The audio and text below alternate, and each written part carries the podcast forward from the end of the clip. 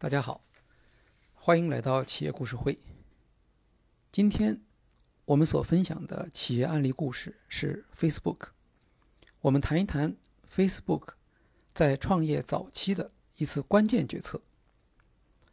二零零六年，成立刚刚两年的 Facebook 接到了来自著名的互联网企业雅虎的收购提议。雅虎是由杨致远和 David Filo 创立的。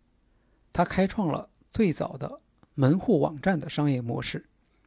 我国的新浪、搜狐、网易都是雅虎的模仿者。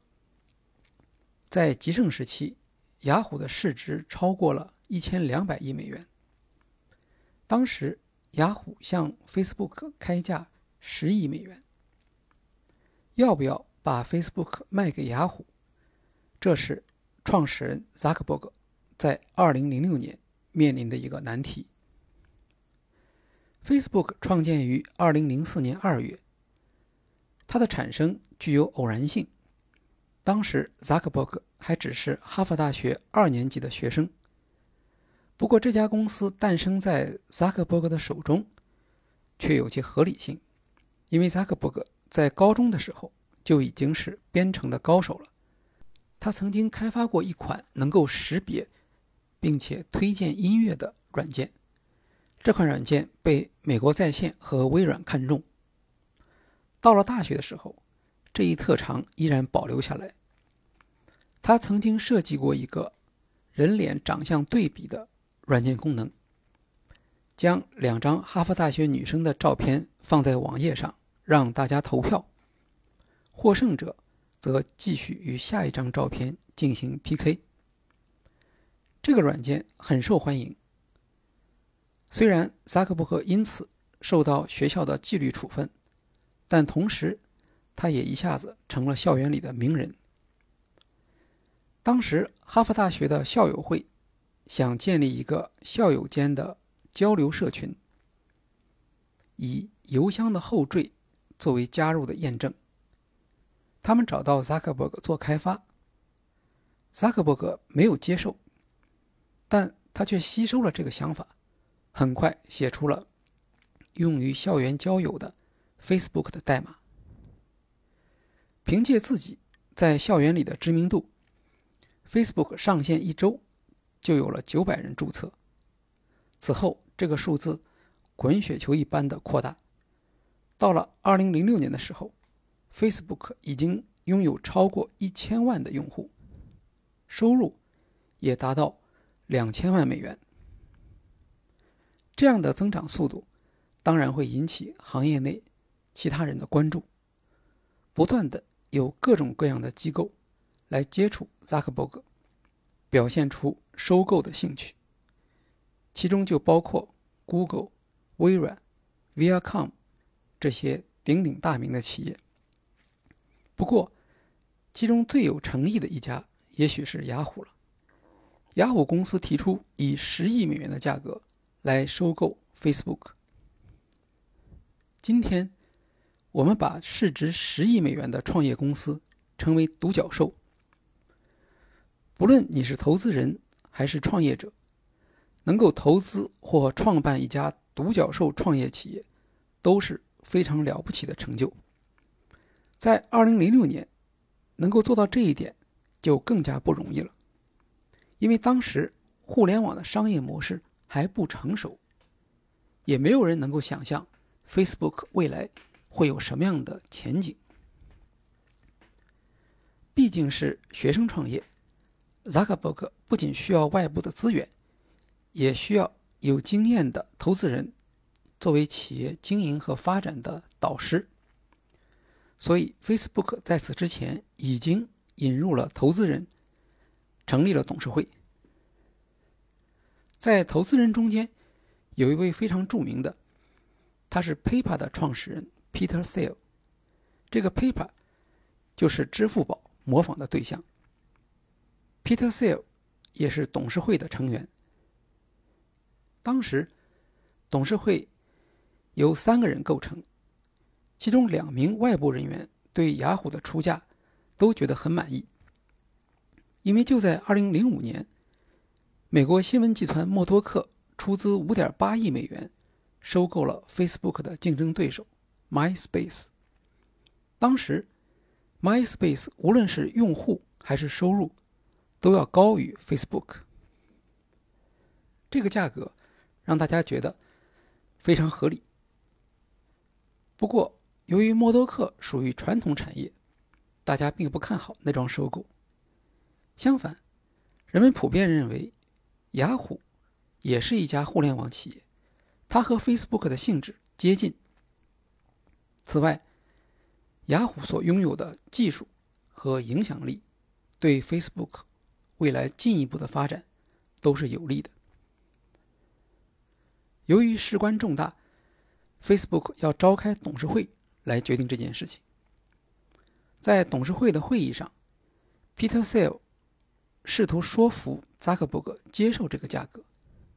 他说：“你拥有百分之二十五的股份，这可是好大一笔钱。”可以做自己想做的任何事，但扎克伯格说：“我不知道用这些钱能做什么。也许会再办一个社交网站，那我何必不把眼前这个做得更好呢？”当然，这个理由还不能说服董事会。于是，扎克伯格进一步解释了他的立场：雅虎对未来没有明确的想法。他们无法对还不存在的东西做出正确的估值，也就是说，在扎克伯格看来，十亿美元的估值太低了。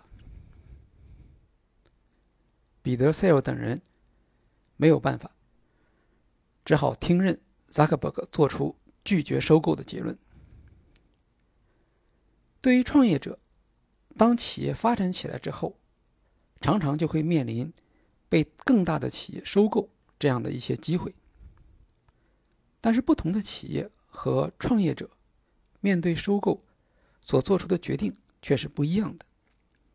在企业内部，投资人、创业者和管理团队的想法也是不一样的。在许多情况下，拒绝收购也许并不是一个明智的决策。汇源果汁曾经在中国市场上一度享有盛誉，也占有最高的市场占有率。可口可乐对汇源果汁发起收购，给出的价格是二十四亿美元。由于审批的问题，这宗收购未能达成。此后，汇源果汁在经营上出现问题，情况越来越差。现在已经面临退市的困难。在当时，如果会员通过收购进入可口可乐的销售体系，无论从品牌还是销售上，都是有利的。除了传统产业之外，高技术产业中的企业也会接受收购。比如，我们在企业故事会的另一个案例中所提到的谢家华。他创办了鞋类销售网站 Zappos，在2009年将公司出售给亚马逊，价格为8.47亿美元。当时 Zappos 在鞋类销售方面远远领先于市场。亚马逊自己也有网上卖鞋的业务，但比不上 Zappos。这就是亚马逊收购 Zappos 的动机。而站在谢家华的立场上，他决定出售主要是两个原因。首先，当时出现了金融危机，Zappos 的现金流遇到困难。同时，谢家华还发现，在美国，在线零售业出现了向亚马逊集中的趋势。未来，Zappos 的想象空间不大。即使能够保持。在鞋类这样一个相对狭窄的市场领域中，领先于亚马逊，但在亚马逊的压力之下，利润恐怕也不会很高。在此之前，一九九八年时，谢家华将自己的网站推广企业 Link Exchange 卖给了微软。他做出这种决策是因为 Link Exchange 是一个基于应用的营销公司，它在技术上相对简单，商业模式比较容易复制。未来的竞争对手很可能可以复制和追赶，当前有机会进行变现，是一个不错的选择。这类企业在市场环境变化时，往往突然会呈现出很高的市场价值。引起微软这样的大企业的注意，而微软考虑到，即使自己内部开发也需要一定的时间，很可能错过一个市场机会，所以愿意用一个相对比较高的价格来收购，避免错过一个新的市场机会。这样的收购可以同时满足双方的需要。回到 Facebook 面对雅虎收购的这样一个问题。在雅虎提议收购的时候，Facebook 成立不过两年时间，增长速度很快，而且还有很多的市场没有开发。尽管如此，Facebook 也面临着各种竞争，因为它的成就已经引起了别人的注意，而且当时 Facebook 处在比较严重的亏损时期，未来究竟如何赚钱，能够赚到多少？没有人知道，也就是说，Facebook 的商业前景并不明确。即使是非常有经验的投资人，像 Peter Thiel，对于 Facebook 未来会走到哪一步也没有把握，否则他当时也不会劝说扎克伯格接受雅虎的收购。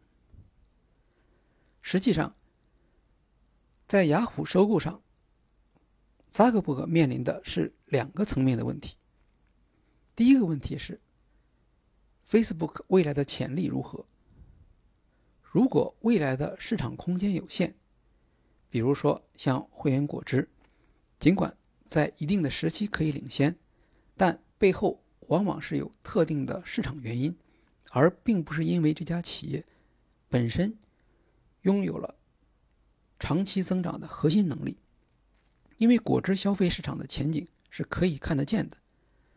受到人口数量、替代品、原材料和技术能力的限制，但 Facebook 不一样。社交媒体是历史上从来没有见过的东西，我们无法基于以往的经验来进行分析。所以在这里，扎克伯格面临的是一个高风险的决策。如果判断正确，扎克伯格和 Facebook。都将取得远远超过当前的成就，而如果判断错误，那么他连当时可以到手的二点五亿美元都将错过。从扎克伯格当时的解释来看，他采用的是类似于回归创业初心的方法，因为如果卖掉这家公司，那么他的下一个创业还会是同类企业。他这样做也有足够的理由。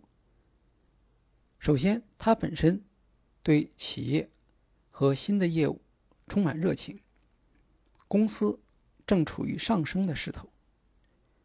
与失败相比，公司未来成功的潜力所代表的价值要大得多。扎克伯格拒绝收购决策的第二个层面是加入雅虎对公司有没有好处？通常。大企业在财务资源、研发资源和销售资源上有显著的优势，能够帮助创业企业。谢家华将 Zappos 出售给亚马逊，就是这方面的考虑。而扎克伯格并没有被雅虎当时表面上的繁荣和市场主导地位所压倒。他发现，雅虎面临的问题并不比自己少。当时，雅虎的两位创始人已经离开公司管理。门户网站的商业模式受到巨大挑战，雅虎正在丧失动力和方向。他企图通过收购像 Facebook 这样的新兴的创业企业，为自己找到新的市场机会。但由于雅虎本身处于战略迷失之中，Facebook 加入这样的企业。很难得到资源上的倾斜，甚至有可能成为雅虎战略摇摆的牺牲品。对雅虎的这种看法，并不是扎克伯格独有的。当时在市场上，别的企业也有这样看的。例如，Google 也在同一年里拒绝了雅虎的收购。当时，雅虎曾经加价到三十亿美元，但 Google 还是拒绝了。在这个层面上，扎克伯格采用了理性决策的方式，因为雅虎不大可能带来 Facebook 所需要的资源和支持，反而可能破坏 Facebook 的使命和愿景。故事到这里还没有完。扎克伯格拒绝雅虎的收购建议之后，他的管理层表示了强烈的不满，几乎整个管理团队都离开了 Facebook。这件事给扎克伯格造成了很大的影响。多年后，当他回忆起 Facebook 的创业历程，他说：“这是他感到最困难的一个时期。在创业企业中。”创始人的看法和管理团队的看法很可能是不一致的，收购的消息也不会一直保密。管理团队实际上对于完成收购的结果是有期待的。